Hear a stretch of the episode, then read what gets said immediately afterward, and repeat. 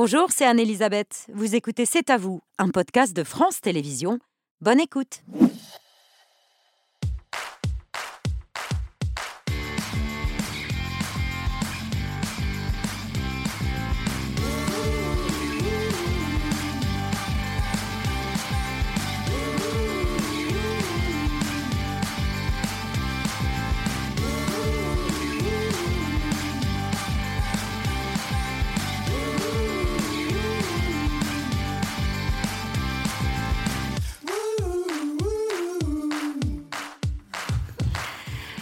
Bonsoir, très heureuse de vous retrouver. C'est à vous pour vous accompagner euh, jusqu'à 20h55 avec Émilie, Mohamed, Patrick et Mathieu. Bonsoir à tous les quatre. Bonsoir, bonsoir.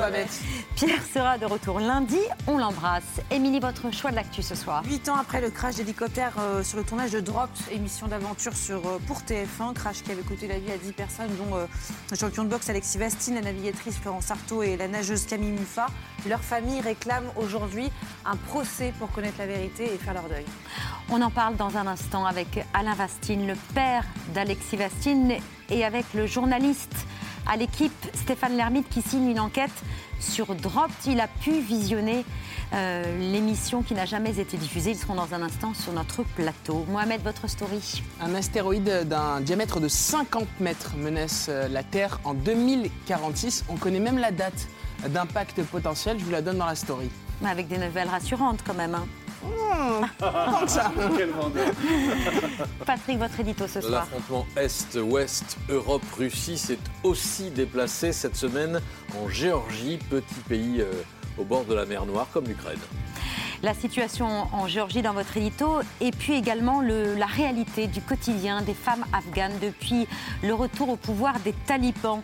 Dans un instant, on reçoit Solène Chalvon-Fioriti qui signe un documentaire bouleversant avec des femmes qu'elle connaît depuis longtemps puisqu'elle a vécu 10 ans en Afghanistan. Elle ne peut plus y travailler, mais elle euh, a réalisé ce documentaire qui sera diffusé dimanche à 21h sur France 5.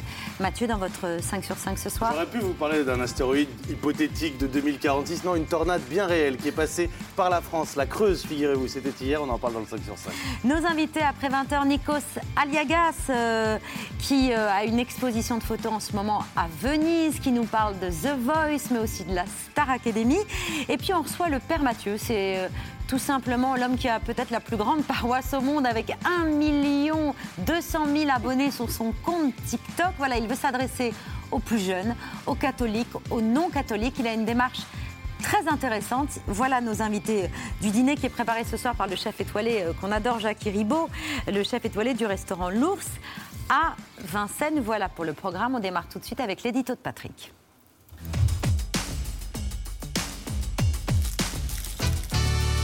Patrick, une nouvelle Ukraine aux portes de la Russie. La Géorgie, petit pays bordé par la mer Noire, comme l'Ukraine, ancienne république soviétique, tiraillée entre ses rêves européens et ce grand voisin russe qui occupe encore près de 20% de son territoire depuis la guerre de 2008, quand les deux régions séparatistes pro-russes d'Abkhazie et de Sétie du Sud ont proclamé leur indépendance. Ces aspirations européennes ont ressurgi soudainement cette semaine, durant trois jours de manifestations massives et durement réprimées, parce que le gouvernement, le pouvoir géorgien, a tenté d'imposer une loi liberticide et directement imposée de Moscou. La loi sur les agents de l'étranger. Exactement. Le parti au pouvoir qui s'appelle Rêve géorgien et qui est lié à un oligarque, euh, Ivanishvili, qui a fait fortune en Russie. Ce parti voulait affubler du sigle infamant agent de l'étranger toute association, ONG ou média recevant plus de 20 de son financement de l'étranger. C'est la copie conforme de la loi mise en œuvre il y a dix ans en Russie en réponse aux manifestations contre le retour de Vladimir Poutine à la présidence après l'intermède Medvedev. Euh, une loi progressivement étendue et durcie qui a fini par atteindre son but, c'est-à-dire l'interdiction de toutes les ONG, de tous les médias euh, indépendants. C'est ce modèle russe que refusaient les milliers de manifestants de Tbilissi et qui vient d'être mise en échec puisque le gouvernement géorgien a annoncé hier qu'il retirait sa loi et ce matin le Parlement géorgien a fait volte-face. Les députés ont révoqué le projet qu'ils avaient pourtant approuvé il y a trois jours. Mais pourquoi cette comparaison avec l'Ukraine? C'est Moscou qui fait le parallèle. Le pouvoir russe, qui a pourtant ces temps-ci euh, d'autres chats ukrainiens à fouetter, s'est mêlé euh, des soubresauts géorgiens. Et c'est le ministre des Affaires étrangères, Sergei Lavrov, qui a comparé la victoire des manifestants de Tbilissi à ceux de Kiev en 2014 очень похоже на киевский Майдан Грузии. Э, События в Грузии, конечно же, они оркестрируются извне, и они имеют ту же природу. Это тоже желание создать раздражитель на границах России. Lavrov qui dénonce encore un coup d'État comme les Russes l'avaient fait pour la révolution ukrainienne de 2014. Là où il n'a pas tort, c'est qu'il y a aujourd'hui dans les rues de Tbilissi la même ferveur pro-européenne que celle de la place Maïdan. We protested about their Russian policy, and uh, Georgian people will continue to fight for their European future and their uh, and free Georgia. Of course, we have Western values, and we will not and never ever uh, accept anything Russian, or we don't want to go back to USSR. It is that simple. So we want Europe. We are Europe, and we will fight for Europe. Les manifestants euh, de Tbilissi, aujourd'hui même, euh, propos recueillis par euh, l'AFP, euh, manifestants avec des drapeaux européens et des pancartes Nous sommes l'Europe. À Kiev, Volodymyr Zelensky aussi s'en est mêlé. Ukraine, Géorgie, même combat. Немає такого українця, який не бажав би успіху нашій дружній Грузії, демократичного успіху, європейського успіху. Ми хочемо бути в Євросоюзі і будемо. Ми хочемо, щоб Грузія була в Євросоюзі. І я впевнений, буде. Zelensky a raison, la Géorgie pourrait aussi rejoindre l'Europe. Pas dans un premier temps, non. Euh, L'été dernier, Bruxelles a accordé le statut de candidat à l'entrée dans l'Union européenne à l'Ukraine et à la Moldavie, mais pas à la Géorgie. Euh, Le chemin sera très long. En attendant, euh, après cette semaine, la Géorgie, qui semblait en voie de russification, paraît au contraire s'ukrainiser. La situation en Géorgie, mais aussi en Afghanistan, celle des talibans, qui est aujourd'hui le pays le plus répressif au monde en ce qui concerne les droits des femmes. Constat des Nations Unies le 8 mars, journée internationale du droit des femmes, assorti d'un appel à mettre immédiatement fin aux restrictions draconiennes prises à l'encontre des Afghanes, auxquelles les emplois publics sont désormais interdits, mais aussi la fréquentation des parcs, des bains publics, des universités, des femmes maudites d'être nées femmes. À chaque fois,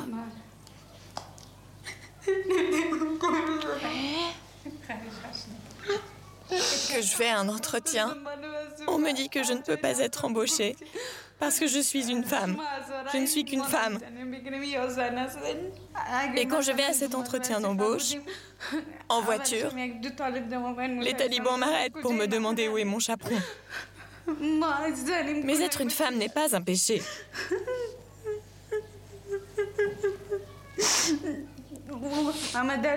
J'ai étudié dur pour avoir un bon avenir. J'ai poursuivi mes rêves. J'avais tellement d'envie, de passion. Je déteste tout maintenant. Je ne comprends pas pourquoi nous avons été créés. Pourquoi sommes-nous nés dans ce pays? Bonsoir Solène Chalvin-Fioriti. Bonsoir. C'est devant votre caméra que se confie Zara, l'une des Afghanes qui témoigne dans le documentaire qui sera diffusé dimanche à 20h55 sur France 5. Vous connaissez bien Zara. Parce que si l'Afghanistan n'est pas votre pays, vous dites qu'il vous a fait. C'est là que vous avez appris votre métier de journaliste. Vous vous y êtes installé en 2011. Et c'est un pays que vous ne reconnaissez plus depuis le 15 août 2021, date du retour des talibans au pouvoir.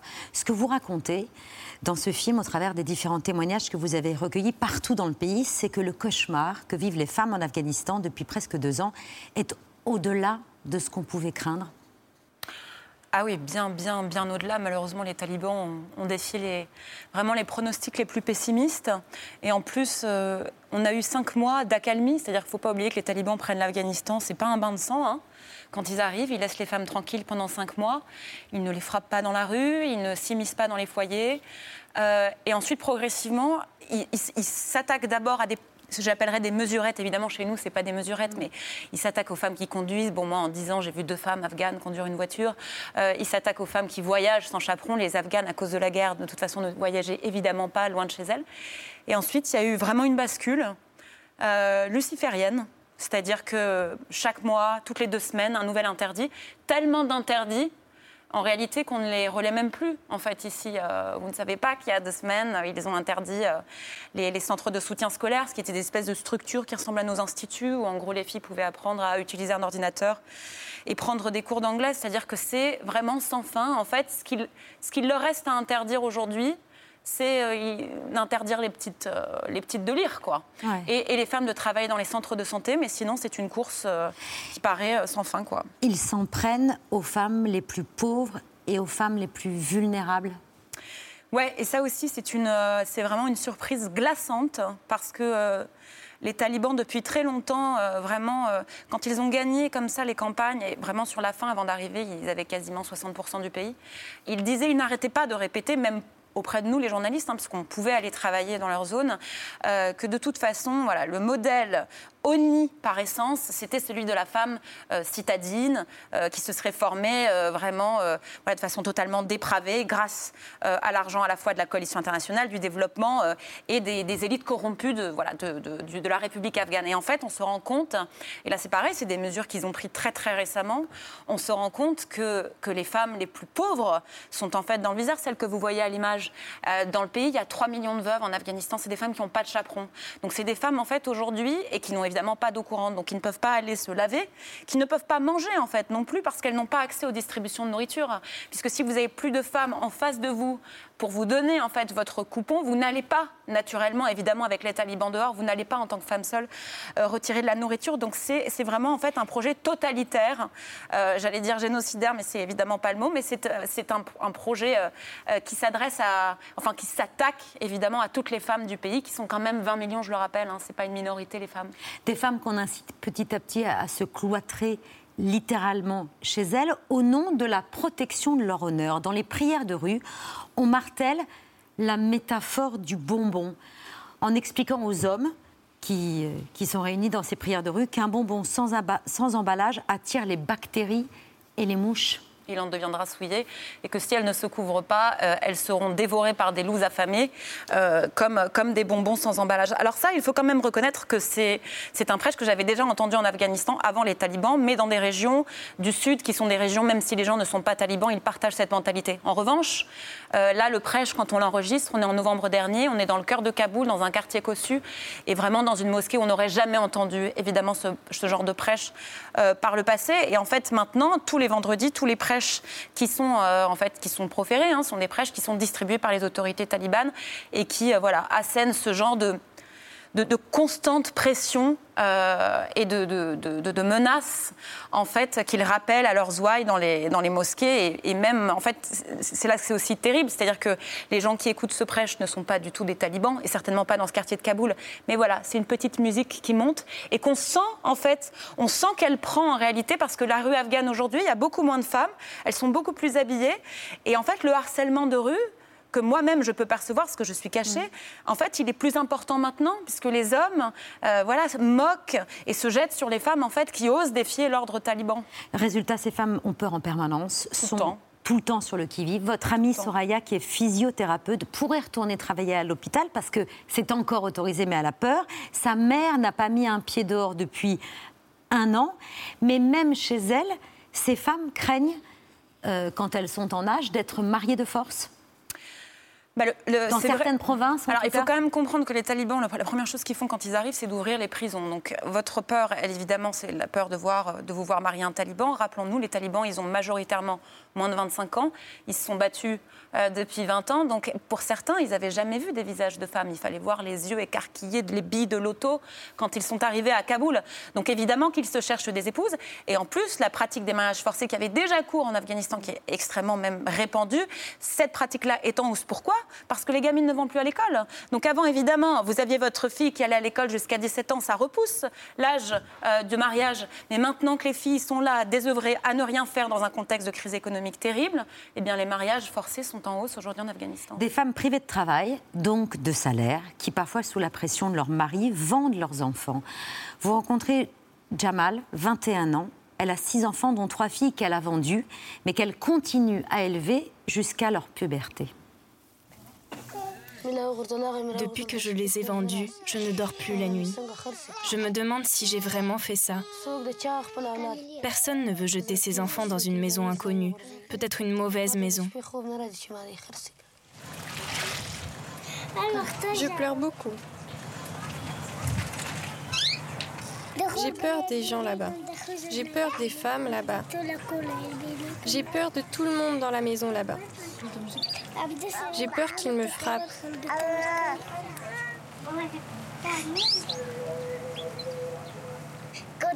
S'il m'envoie là-bas, je m'enfuirai et je reviendrai à la maison. La vente des petites filles, c'est un phénomène qui préexistait aux talibans, mais qui s'est intensifié. Oui, là encore, pour les mêmes raisons, en fait. Désastre économique, cette maman euh, qu'on voit à l'image, elle ne travaille plus. Euh, parce qu'en en fait, elle ne travaille plus parce qu'elle était femme de ménage et que la crise économique fait que son premier employeur ne peut plus la faire bosser et que le second a peur de faire travailler une femme seule en régime taliban. Vous voyez, il y a toujours un peu des deux. C'est-à-dire qu'il y a vraiment l'ennemi en ce moment, c'est le taliban, mais la pauvreté, euh, euh, la pauvreté également. Et donc, euh, Jamal a donc consenti à, vendre ses filles. Ce qui, est terrible, c'est que donc celle qui parle et qui dit je m'enfuirai en passant par le mur, euh, en fait, ils vont venir la chercher avant. En fait, la famille euh, qui l'a donc achetée euh, se cherche une petite servante. hein. C'est une malheureusement là encore un fléau très répandu en Afghanistan et on a appris il y a quelques semaines qu'il euh, ouais, qu'il- qu'il venait la prendre bientôt. Évidemment, les talibans ne font rien. Il faut quand même dire que les juges de l'ancienne République, ils en avaient rien à faire non plus hein, de cette pratique. Mais les talibans, là encore, qui s'étaient vraiment, qui, qui n'arrêtent pas de dire que eux sont vraiment les garants d'un ordre chariatique, euh, voilà, extrêmement rigoriste, en fait, ne s'attaquent pas du tout au mariage forcé et ils font pire. Ils refusent aux journalistes comme moi qui travaillent sur la question euh, des mariages forcés et d'ailleurs de la condition féminine de façon plus large, ils ne nous donnent pas les visas. Alors que si vous allez travailler sur les attaques de drones des Américains en Afghanistan, vous inquiétez pas, vous partez demain. Être une femme en Afghanistan, c'est une malédiction dès la naissance. C'est un garçon, c'est un garçon. J'ai déjà donné la bonne nouvelle à tout le monde. Oh mon Dieu, oh mon Dieu, je pourrais mourir pour toi. La naissance d'une petite fille provoque des réactions plus ambiguës. Toi, petite fille, tu as détruit la vie de ta maman. Regarde comme elle est toute molle et toute fripée, elle est moche. C'est une fille Oui, mais la mère a déjà un fils. Tout va bien, petite mocheté, ma petite mocheté. Petite visqueuse. Des petites filles qui sont malnutries dès la naissance. Oui, alors nous, on ne peut pas imaginer, je crois, euh, parce qu'on se dit, mais comment est-ce que physiologiquement c'est possible Parce qu'elles n'ont pas encore mangé, mais en fait, euh, euh, Soraya, la physiothérapeute, l'explique bien. C'est-à-dire que c'est des femmes qui sont tellement déprimées quand elles voient qu'elles ont une petite fille, qu'elles ne produisent pas de lait. Et, euh, et du coup, bah, l'enfant, l'enfant, dès, ses premières, euh, dès ses premières heures de vie, ses premiers jours, est, est déjà malnutri. C'est, c'est important aussi pour moi que vous montriez cette séquence parce que c'est aussi de montrer, on, on voit bien avec cette, euh, cette belle-mère, hein, parce que ce sont les belles-mères qui raptent les enfants à la naissance et qui s'en occupent. Le premier contact, c'est avec la belle-mère, etc. On voit bien toute, la, toute l'ambiguïté, la complexité de, du rapport au bébé. quoi. C'est-à-dire que le garçon, on le claironne sur tous les toits et la petite fille... euh, on, l'a- on dit déjà dès la naissance qu'elle a détruit la, la vie de sa mère. Donc c'est important aussi de comprendre évidemment que les mécanismes de violence, comme dans toute société, je suppose, mais je ne connais pas le reste du monde, je connais juste un peu bien l'Afghanistan, évidemment que la violence se perpétue à l'intérieur des maisons entre femmes aussi. Euh, et moi, en 12 ans d'Afghanistan, j'ai beaucoup plus rencontré des filles euh, qui étaient terrifiées euh, par leur belle-mère que par d'autres personnages environnants. Vous voyez, c'est vraiment très présent malheureusement euh, dans l'Afghanistan d'aujourd'hui. L'Afghanistan, c'est un pays où les deux tiers des habitants sont des paysans. Vous êtes donc euh, allé à la rencontre des femmes qui vivent en milieu rural. Et dans ces provinces, les femmes ont un tout autre discours, un tout autre rapport avec les talibans. Avant les talibans, sortir dehors, c'était craindre d'être tué par quelqu'un. Avant les talibans, savoir que les enfants étaient dehors, c'était craindre qu'ils explosent sur une bombe. La sécurité est tellement meilleure maintenant. Peu importe qu'il y ait un gouvernement normal ou des talibans, nous, nous sommes heureux si notre pays est en sécurité. Je peux sortir dans le village à nouveau, retrouver mes proches. Ce témoignage, il est perturbant quand même à entendre. C'est pas ce qu'on a l'habitude d'entendre sur les talibans. Oui, c'est sûr, mais c'est important, voilà, c'est Mm. important de l'entendre parce que, alors c'est pas la campagne et la ville. hein. Alors évidemment, il y a Mm. un fossé très important entre les deux entités, mais bon, comme d'abord comme dans beaucoup de pays du monde. Euh, mais c'est certain que c'est une voie très répandue, Euh, et surtout dans le sud du pays, il y a- les femmes en fait ont tellement souffert de la guerre, hein, 40 ans, je rappelle, et sur cette- ces dernières années, on sait parce qu'on a pu le couvrir, c'était monstrueux, euh, des exactions, des milices, des attaques de drones, des bombardements. Et donc, euh, eh bien, pour des femmes qui évidemment n'ont pas vu la couleur du développement ces 20 dernières années, donc ils ont vu dans les villes euh, les tours qui grimpaient, les instituts, etc. Et elles n'avaient toujours pas de centre de santé, euh, d'école, de bâtiments administratifs. Bien sûr, hein, en fait, quand vous n'avez pas vu la couleur du développement et quand vous êtes resté complètement en vase clos, et puis qu'encore une fois, il faut bien comprendre que ce n'est pas naturel à l'être humain d'envoyer ses enfants dehors à l'école, par exemple, quand le dehors, c'est la violence, c'est la noirceur, c'est les viols, c'est les rapts. Donc évidemment, il y a, vraiment, on, voit, on, a très bien vu ça en Afghanistan, il y a la volonté de vivre au plus près de sa communauté. Et, elle dit ça, et elle dit d'autres, euh, j'ai bien vu, parce que je parle un peu du film ces derniers jours, d'autres paroles qui choquent beaucoup ici, où c'est quelqu'un voilà, qui n'a jamais montré son visage à des hommes, euh, en dehors de, évidemment de son cadre familial, et donc qui n'est pas à l'aise avec le fait de montrer son visage. Et donc elle a, qui a toujours gardé la burqa, alors que vous allez à Kaboul, et les filles, vous, quand, quand, les talibans ont demandé aux filles de se revoiler, elles ont dit Mais on va pas se mettre des burkas. Mais c'est les putes qui mettent des burkas. Parce qu'à Kaboul, les femmes qui mettaient encore de la burqa, euh, qui n'étaient pas répandues, c'était les prostituées qui voulaient se cacher. Vous voyez, il y a vraiment des voix très, très dissonantes dans ce pays. Mais ce qui est certain, et c'est pour ça que Nasrine était très, très importante pour moi, c'est qu'elle, elle a vraiment, elle représente des millions de femmes derrière elle. Depuis que les talibans sont en pouvoir, 3 millions de petites filles euh, sont privées d'enseignement. Elles n'ont plus le droit d'aller à l'école officiellement, mais elles se rendent quand même dans les sous-sols des, des écoles pour euh, étudier. Vous avez pu euh, les filmer. Il y a eu également euh, des écoles clandestines que vous avez pu filmer. D'après l'UNICEF, il en existe 10 000 en ce moment. Les talibans le savent, mais ils ne les ferment pas, en tout cas pas encore. Oui, c'est-à-dire qu'il y a quand même des configurations. Alors, il y a, il y a, il y a des milliers d'écoles clandestines, sans doute plus que des mille maintenant. Ce qui est certain, c'est que pour en avoir vu beaucoup, en réalité, c'est les collégiennes qui y vont, mais vous voyez peu de filles après, après 15-16 ans, parce que euh, malheureusement, leur présence serait trop notable dans la rue. Les talibans laissent faire à une condition, en tout cas, il n'y a pas de rapport là-dessus, mais nous, c'est ce qu'on ce qu'on constate. Ils laissent faire à condition que ce soit un homme euh, qui soit responsable de, ce qui se passe en gros chez lui. Il faut toujours qu'il y ait un patriarche qui rassure le voisinage, qui rassure le mola à côté, qui dit ne t'inquiète pas, chez moi, il n'y aura pas d'adolescents en garçons, elles ne croiseront aucun homme, je n'irai pas dans la salle quand elles y seront, elles seront totalement couvertes et là ça marche. Il y a eu des écoles fermées récemment, d'ailleurs dans une grande violence. Évidemment, ce n'est pas couvert, parce que si vous couvrez ça quand vous êtes journaliste, a fortiori journaliste afghan, ils vous tabassent. Euh, mais euh, c'était des écoles qui étaient tenues par des femmes et ça, ils l'acceptent beaucoup moins. Ces femmes qui parlent à visage découvert, face, face à votre caméra, elles prennent des risques considérables non, bah sinon, euh, si elle le faisait, j'aurais pas fait ce film. Il manquerait plus qu'en voulant faire un film sur la détresse des femmes afghanes, je me retrouve à, mettre une femme afghane en danger. Euh, c'est des femmes que je connais depuis très longtemps. Hein, euh, Mais vous prenez des précautions tout de même. De hein. très grandes précautions obligatoires, parce que vous avez vu, il n'y en a aucune qui est floutée, il n'y en a aucune qui, mm. dont je voulais pas. Je voulais absolument qu'on voit les visages, je voulais renvoyer l'humanité. Mais pas de lieu de vie, jamais pas les vrais prénoms et je n'ai pas choisi les femmes que traquent les talibans en ce moment, c'est-à-dire les anciennes juges, les anciennes policières, les féministes qui sont dans les manifestations et certaines femmes politiques. Ça, je savais que c'était game over d'une certaine manière parce que j'aurais dû les cacher. Donc j'ai pris ces précautions-là pour elles. Et aucun des extraits de votre documentaire ne sera relayé sur les réseaux sociaux pour que ça n'arrive pas les talibans adorent Twitter. Les talibans, depuis, euh, depuis des années, ne s'informent que sur Twitter. Euh, d'ailleurs, on a un collègue et un confrère hein, qui en a fait les frais, vous savez, Mortaza Beboudi, qui est un de nos confrères qui a travaillé notamment pour France Télévisions et qui est, qui aujourd'hui en prison en Afghanistan. Il lui reproche notamment son compte Twitter. Donc euh, j'avais dit, ça, ça sert à rien d'attiser leur colère. Ils sont déjà évidemment pas favorables à mon retour en Afghanistan. Donc je préférais, ouais, je préférais cette politique-là. Dès le, début, euh, dès le début du documentaire, vous nous présentez Fariba, votre traductrice, mm. celle avec laquelle vous avez sillonné euh, le pays depuis 2011, mais euh, vous nous expliquez qu'avec son mari et ses trois enfants, elle a dû se résoudre à partir de, son pays.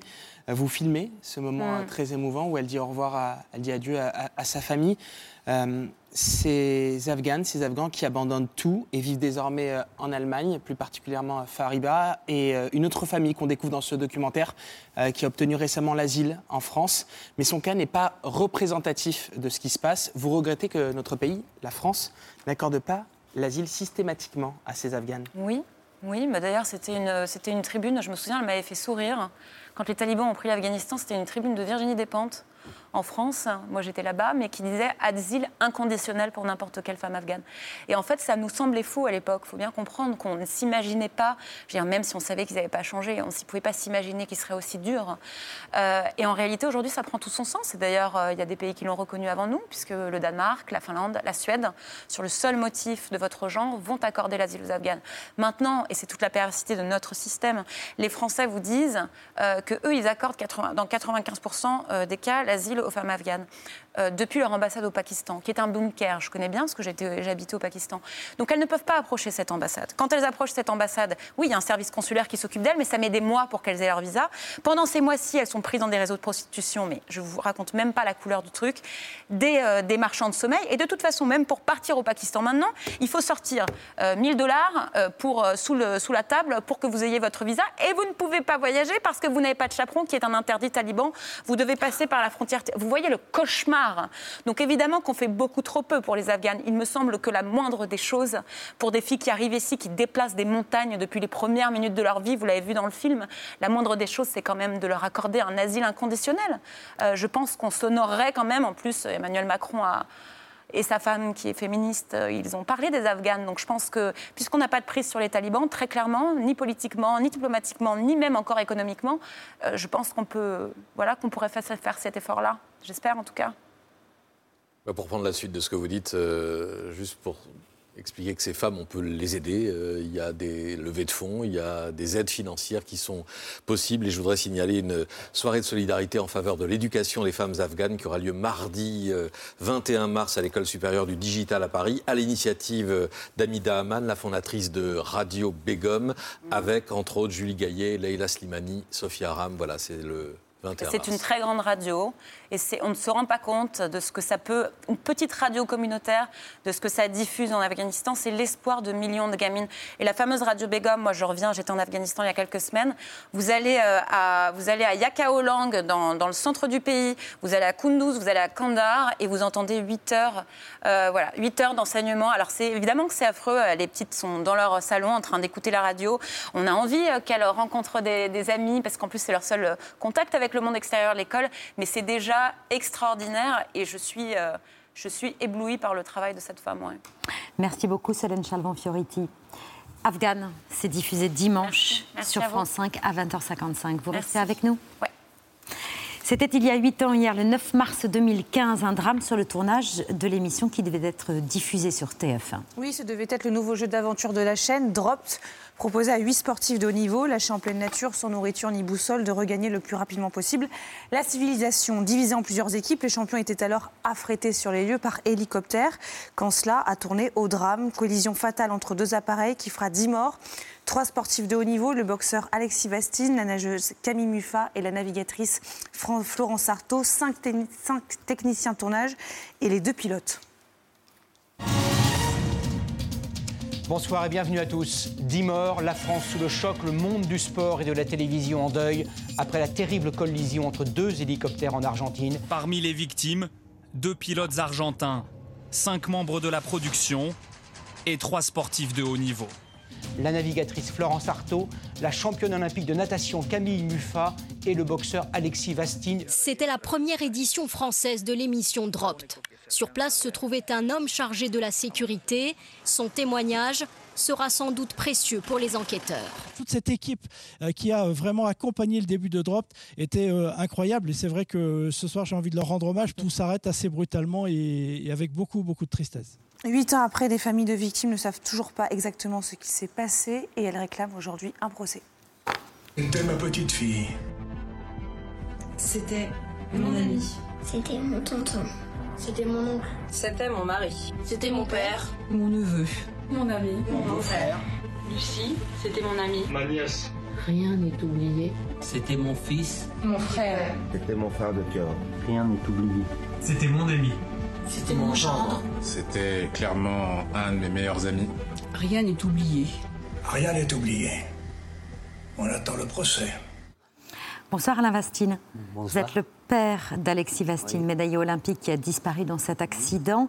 À vos côtés, euh, Stéphane Lermite, journaliste à l'équipe. Vous venez de publier une longue enquête sur le site de votre journal consacré à cette tragédie. Merci à tous les deux pour votre présence ce soir. Rien n'est oublié on attend le procès. Voilà les mots euh, des amis, des proches, des parents, des frères, des sœurs, des victimes de cette euh, terrible tragédie. Euh, l'enquête vient d'être bouclée. Les investigations viennent seulement d'être bouclées en décembre dernier. Plus de huit ans après, c'est long, c'est trop long, Alain Vastine ah. Oui, je peux pas vous J'ai du mal à, vous le dire parce que c'est tous les jours qu'on y pense. Moi, ça m'a gâché ma vie. J'y pense tous les jours, je, vais sur sa tombe toutes les semaines. En plus, j'ai perdu ma petite fille. Deux mois avant Deux mois avant. Je perds mon fils, ma femme est partie, j'ai tout perdu. Et maintenant, vous espérez le procès? Ouais, j'espère le procès, mais euh, ben, j'espère, oui, tout de moins qu'ils réparent ce qu'ils ont fait, c'est tout. Mhm. Stéphane Lermite, vous avez pu visionner les images du premier épisode qui n'a bien sûr jamais été euh, diffusé euh, le 9 mars en voulant tourner des images avec deux hélicoptères. Le drame s'est produit le lendemain. Le producteur de Dropt, Franck Firmin-Guillon, est interviewé dans le journal de TF1 et il revient sur les conditions de cet accident. Je suis toutes les équipes d'ALP complètement bouleversées, profondément choquées par, par ce qui s'est passé, par cette terrible tragédie. Pour moi, évidemment, toutes les conditions ont été respectées. Euh, tout d'abord, euh, les hélicoptères. Ce sont deux hélicoptères de type écureuil B3. Ce sont des hélicoptères très fiables et parmi d'ailleurs les plus performants au monde en milieu montagneux. Les pilotes euh, extrêmement chevronnés, chacun 30 ans d'expérience, certains instructeurs de vol. On n'arrive pas à expliquer. Je ne sais pas pourquoi. Nous ne savons pas encore pourquoi et on espère que les enquêteurs vont nous le dire. Pourquoi il y a eu une déviation de trajectoire? On ne sait pas. Est-ce qu'on sait aujourd'hui, huit ans plus tard, exactement ce qui s'est passé et si toutes les précautions avaient été prises? Alors, on sait ce qui s'est passé, ça c'est clair. C'est un défaut d'appréciation euh, des, des, pilotes. Il y, en a, il, y en a, il y, en a, un qui a percuté l'autre, bon, c'est clair. Donc, ils se sont, à un moment donné, ils ne se sont pas vus. Mm. Donc, ça c'est clair, c'est nié par absolument personne. En revanche, euh, c'est assez étonnant de revoir les, propos de M. Firmin-Guillon parce que c'est beaucoup plus compliqué que ça. Beaucoup plus mmh. compliqué que ça. C'est-à-dire, est-ce que les pilotes étaient formés Non. Pour, pour voler en formation non. non. En fait, les, pilotes au départ, ils sont là pour transporter des gens, pour, pour, pour, les amener sur le lieu où ils seront droppés, où ils devront revenir euh, dans la nature à un point entre guillemets de civilisation. Ils ne sont pas censés faire autre chose. Et là, ils se mettent à faire un tournage côte à côte et à tourner les uns, les uns l'un autour de l'autre. Ils font un double virage de 180 degrés. Et... Ce que la production voulait absolument. La production voulait filmer les candidats dans les airs. C'était impossible de l'éviter. C'était pas prévu au départ. le directeur de production. C'était pas prévu au départ. C'est pour 4 secondes d'image. 4 secondes d'image c'est pas beaucoup. Les Suédois qui ont déjà tourné ce, ce mm. format avant, eux, ils l'ont fait, ils ont, ils ont mimé une sorte de. de ils, ont posé l'hélicoptère au sol et ils ont, ils ont filmé ça au sol. Eux, les Français, ils veulent faire ça très bien, ils sont très ambitieux sur ce programme, et ils veulent faire, effectivement, qu'on ait vraiment l'impression de, de qu'on filme les concurrents en vol. Et c'est là l'erreur. La manœuvre qu'on leur demandait était trop compliquée et dangereuse, et les pilotes avait même inquiété certains membres de l'équipe. Hein. C'est ce que vous, expliquez dans votre enquête. Oui, bon, les pilotes, effectivement, et, euh, apparemment, ils n'étaient pas dans une santé euh, reluisante. On a trouvé des médicaments euh, assez lourds chez, chez eux. Il y en a un qui était, qui était obèse, qui portait des lunettes à double foyer, voire deux paires de lunettes. Et surtout, ils ont répété. la, manœuvre est décidée la veille au soir par la, par la production. Elle est validée par le premier pilote d'hélicoptère, qui est le leader. Le deuxième pilote, lui, il n'est pas encore là. Il arrive le lendemain, bien tardivement.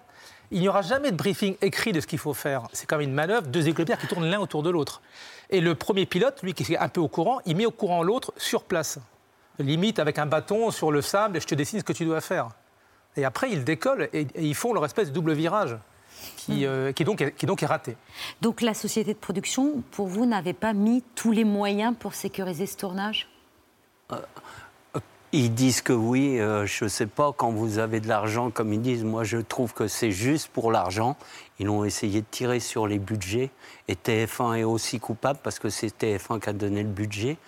Et quand vous voyez ça, que euh, l'hélicoptère, n'avait même pas de caméra. C'était le mec qui était avec euh, la caméra sur l'épaule dans l'hélicoptère. Je ne peux pas vous dire, mettez une caméra dans une voiture, vous vous tournez, vous voyez rien. Je ne sais pas, mais il y a plein de, trucs qui, qui font qu'ils ont négligé la sécurité, mais vraiment négligé la sécurité. Forcément, leur défense est de, dire non maintenant. Et...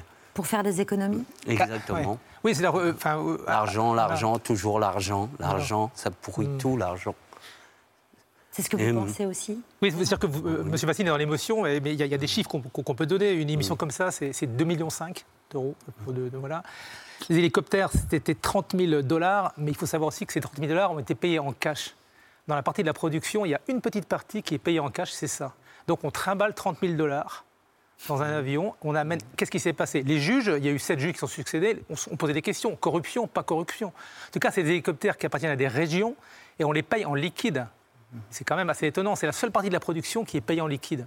Après, voilà, on dire ce qu'on veut. Et la dernière chose, c'est que sur le Paris-Dakar, par exemple, qui est aussi un, contexte assez compliqué pour filmer, aucun hélicoptère euh, ne vole porte ouverte, tout se passe par des caméras qui sont sous les hélicoptères. Mmh.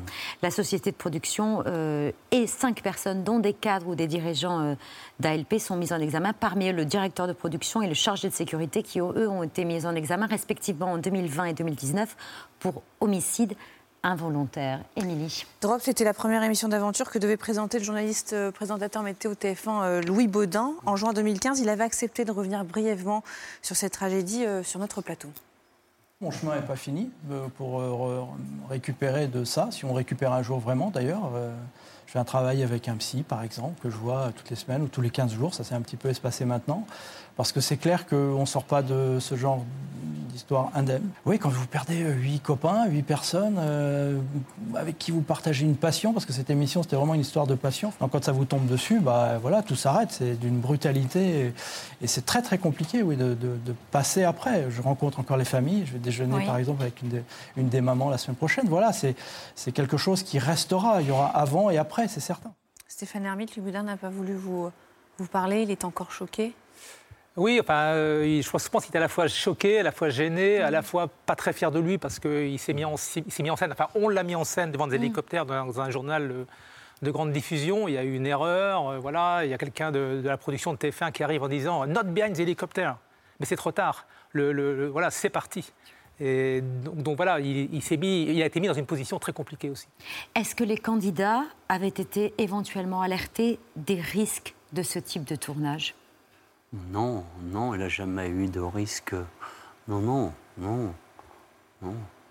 Au contraire, vous expliquez les premiers jours de tournage où il y a beaucoup d'insouciance, où euh, euh, les candidats blaguent les uns avec les autres à aucun moment, ils n'ont été alertés sur les éventuels dangers bah, ils, ont reçu un, espèce de, petit livret de survie et où tous les cas sont prévus, la morsure du, serpent, etc. etc., etc.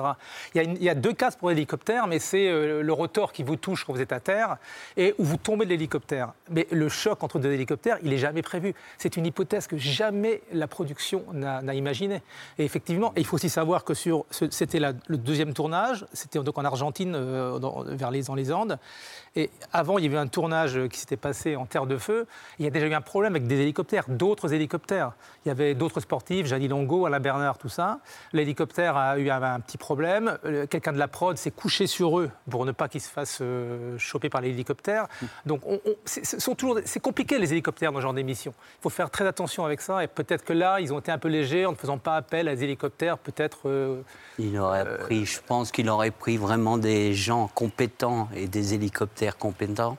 Ça ne serait pas arrivé, c'est parce qu'ils l'ont tiré sur le budget, puis voilà. voilà. Mohamed. Alain, euh, vous voulez bien sûr la, vérité, mais, mais, aussi euh, célébrer la mémoire de, votre fils Alexis, disparu. Vous avez créé une association, oui, Alexis et ses neuf amis, euh, avec elle vous aidez les populations locales au nord de Buenos Aires sur les lieux de l'accident. Villa Castelli pour cultiver la mémoire d'Haïti. Ouais, et j'ai pas attendu, j'ai pas attendu la fin du procès. Au deuxième année, j'ai récolté 38 ordinateurs. J'ai leur fait, je leur ai fait mettre la hi Là, j'ai été l'année dernière leur porter 200 paires de chaussures. Et là, au mois de mai, je vais leur donner 6 000 euros. Ouais. Avec mes petits moyens, mais au moins, je, ça m'a changé ma vie et je, je me dis, c'est mon devoir de papa de faire ça pour mon fils. Ça ressemblait à Alexis Ouais il était vachement généreux. Alors c'est mon devoir. Et ça me. Comme je me dis, c'est l'argent qui a fait ça dans le fait, c'est l'argent. Et je me suis dit, euh, fais-leur voir quand même qu'il n'y a pas que l'argent dans la vie, vous savez. Moi, j'aide les gens de là-bas, puis je suis fier de le faire. Mm. Donc, je remercie les, les sportifs, hein. les sportifs de l'INSEP qui m'aident énormément, Même le joueur de foot Laporte qui m'a aidé énormément. Aujourd'hui, si vous vous exprimez, euh, si euh, avec euh, les familles des victimes, vous avez publié cette vidéo hier, le jour anniversaire de cette tragédie, c'est parce que vous voulez mobiliser l'opinion publique? Qu'est-ce que Mm. vous êtes... Non, oui, oui, et je veux pas que ça recommence surtout. Parce qu'il ne faut pas oublier, c'est le deuxième jeu qui a eu des morts. hein. Ils ont déjà eu des problèmes à un premier jeu et c'est le deuxième. Et si tu les laisses faire, ces gens-là, eh ben, ils vont recommencer avec d'autres personnes. Et je me dis, mon devoir, c'est de, de, de, de dénoncer tout ça. C'est c'est pas possible. Hmm. Stéphane Lermite, est-ce que euh, ces familles peuvent espérer un procès aujourd'hui? Est-ce qu'il va avoir lieu? C'est pas sûr. Alors déjà, il faut dire que les juges ont mis beaucoup de... ont Oui, mis- pourquoi? Oui. Ils n'avaient pas que ça à faire. C'est-à-dire qu'ils avaient des dossiers qui, pour eux, étaient plus importants. Des dossiers, euh, des, des- voilà, c'était un- le- des dossiers qui étaient, qui étaient- qui étaient prioritaires par rapport à celui-là. Beaucoup de juges, beaucoup de juges sont succédés. Je crois qu'on est au septième juge.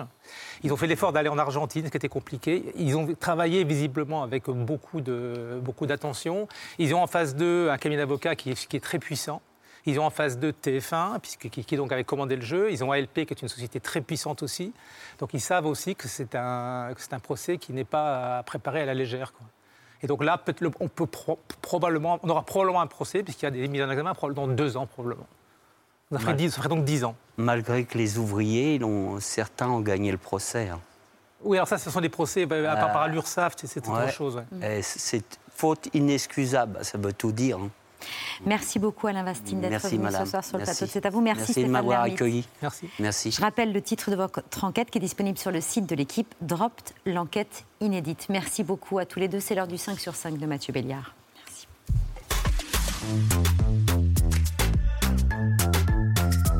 Bonsoir Babette, bonsoir à toutes et à tous. Un petit village balayé par une tornade. Pontarion, village de 360 habitants seulement, nous sommes dans la Creuse, à un peu plus d'une heure de route à l'est de Limoges. Pas vraiment le Midwest américain, habitué aux cyclones géants, mais regardez, voilà la tornade qui est passée sur la Creuse hier et qu'on a vu apparaître sur les réseaux sociaux en fin, en fin de journée, filmée par des habitants du département, impressionnés avant de, constater les dégâts chez eux. Je me suis dit, c'est bizarre, on dirait qu'il y a du feu qui commence à, tourner. C'était tout noir, pignon, mais je me dis non, c'est une, une petite tornade. Quand elle a commencé à se rapprocher et que bah, j'ai vu que je prenais plein de projectiles, avec mes chats, on est allé se réfugier dans, dans l'escalier.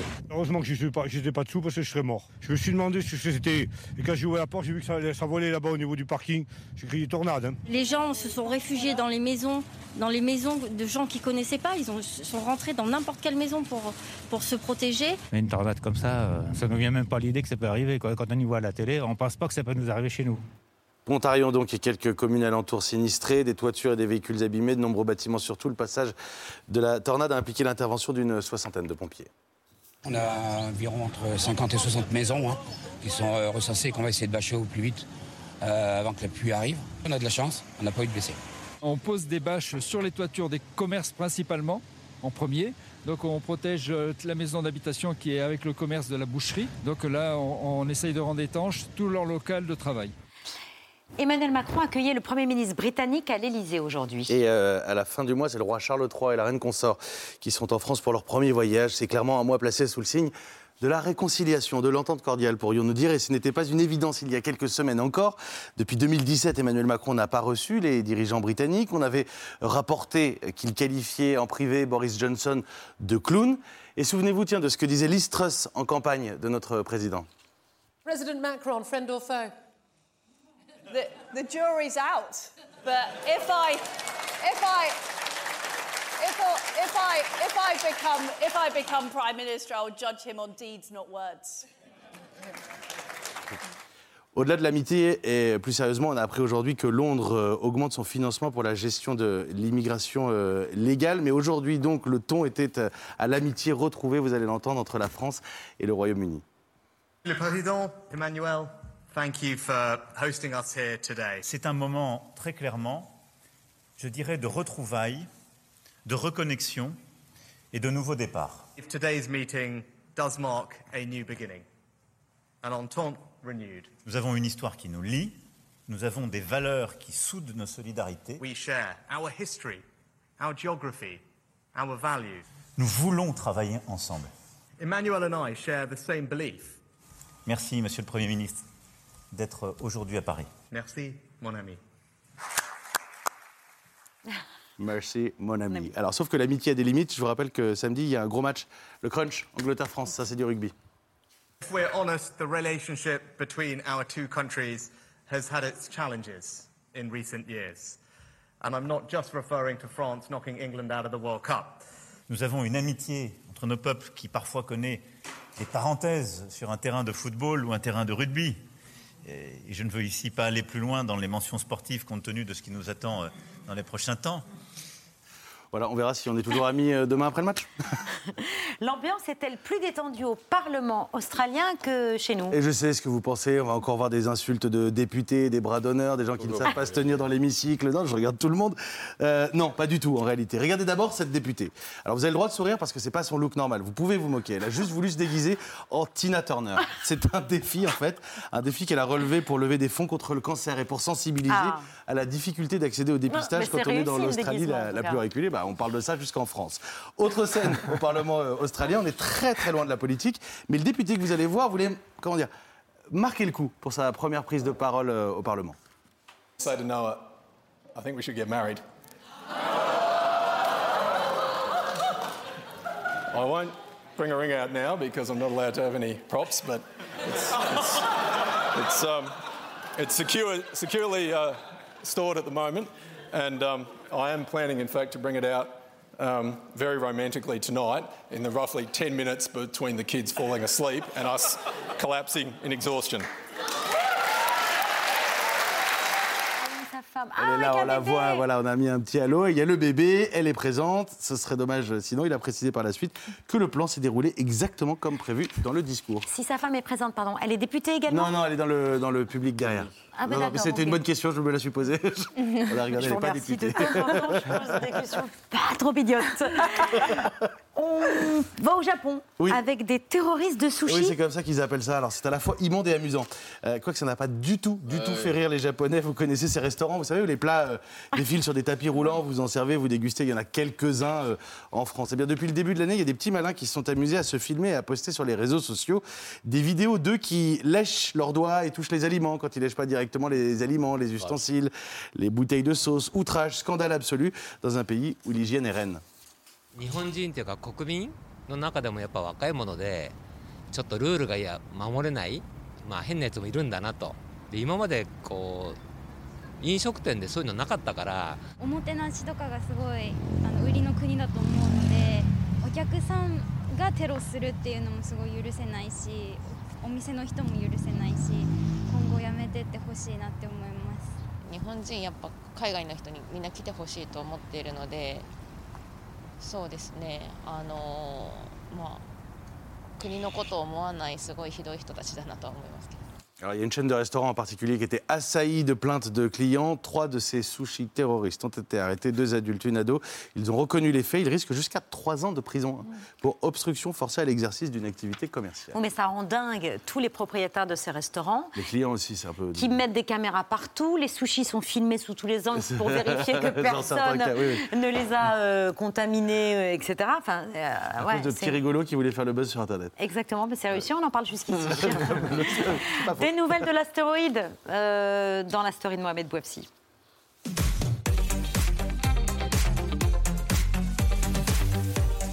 Babette, je ne sais pas si vous avez quelque chose de prévu le 14 février 2046, jour de la Saint-Valentin, mais à cette date, la Bah, Terre. hein, en 2046, je vous le dis. hein. Mais à cette date, la Terre a une chance sur 560 d'être frappée par un astéroïde de plus de 50 mètres de diamètre. Et si cette annonce est prise au sérieux, c'est parce que c'est la NASA qui l'a faite. Do you celebrate Valentine's Day each year? Well, you might want to circle that day in 2046 because NASA's Planetary Defense Office is tracking a new asteroid that has a very small chance of hitting Earth in 23 years. This asteroid has a 1 in 560 chance of hitting the Earth in 23 years. NASA says it is tracking a city destroying asteroid. It's 164 feet in diameter, about the size of an Olympic swimming pool. And while that's not as catastrophic as the dinosaur killing asteroid, this is a real See, I told you it was good it? news. Baptisé 2023 DW, cet astéroïde a été découvert le 26 février alors qu'il était à 10 millions de kilomètres de la Terre. 2023 DW rappelle à, tous les spécialistes un autre astéroïde euh, baptisé le supersolide de Tcheliabinsk euh, d'un diamètre euh, estimé entre 15 et 17 mètres. Il s'était désintégré le 15 février 2013 également au-dessus de la Sibérie, ce qui avait entraîné une pluie de météorites au sol, des centaines de bâtiments endommagés et plus de 3000 personnes blessées. Une boule incandescente file à travers le ciel. Elle éblouit et surprend les Russes dans leur quotidien. Plusieurs explosions. Une météorite vient de se désintégrer au-dessus de la ville. Certains habitants de cette région de l'Oural pensent que la fin du monde est arrivée. Il y a eu comme un flash. On a d'abord cru que c'était un feu d'artifice. Et puis on a vu comme une trace de fusée suivie d'une explosion. Depuis ce sinistre, les chercheurs expérimentent des techniques de défense planétaire pour se prémunir des risques. En septembre dernier, pour la première fois, la NASA testé avec succès la, technique dite d'impact cinétique avec la fameuse sonde DART qui avait réussi à dévier l'astéroïde Dimorphos de son orbite en le percutant. Four, three, two, one. Oh my gosh. Oh wow. Awaiting visual confirmation. All right. We got it? Waiting. Waiting. Dans l'hypothèse où on ne parviendrait pas à dévier 2023 DW, son impact en 2046 devrait se produire dans l'océan Pacifique, dans un couloir qui va du Sri Lanka aux États-Unis. C'est vrai que c'est assez grand. Selon le responsable euh, de l'ESA, Yann Carnelli. c'est pas dans le Pacifique. Hein. On selon le responsable de l'ESA, Yann Carnelli, euh, cité ce, ce, matin dans Le Parisien, cet astéroïde pourrait générer un tsunami faisant des dégâts et des euh, victimes dans des zones habitées. Des scientifiques qui alertent sur une menace cosmique ça vous rappelle peut-être quelque chose Nous avons découvert une très grosse comète. Oh, bravo. Qui se dirige droit sur la Terre. Cette comète, c'est ce qu'on appelle une tueuse de planètes. Pour l'instant, je propose qu'on patiente et qu'on avise. Qu'on patiente et qu'on avise Patiente. Et ensuite on avise. Il y a une première phase où on patiente et ensuite on digère. Ça, c'est la phase où on avise. On espère bien évidemment que la, la, réalité ne rattrapera pas la fiction. Voilà, c'était donc Look Up, formidable film qui est toujours disponible sur Netflix. Merci beaucoup à tous les trois d'avoir accepté notre invitation. Afghan à ne pas rater, c'est dimanche 12 mars sur France 5. Euh, l'enquête euh, inédite sur Drop, c'est signé Stéphane Lermite. Merci beaucoup et c'est sur le site de l'équipe. Merci, à vous trois. Merci Monsieur Bastine. Dans un instant, nos invités du dîner, le père Mathieu, le curé TikToker, Nico Saliagas, journaliste et photographe, les actualités de Bertrand et le Vu. On est là, on vous attend jusqu'à 20h55.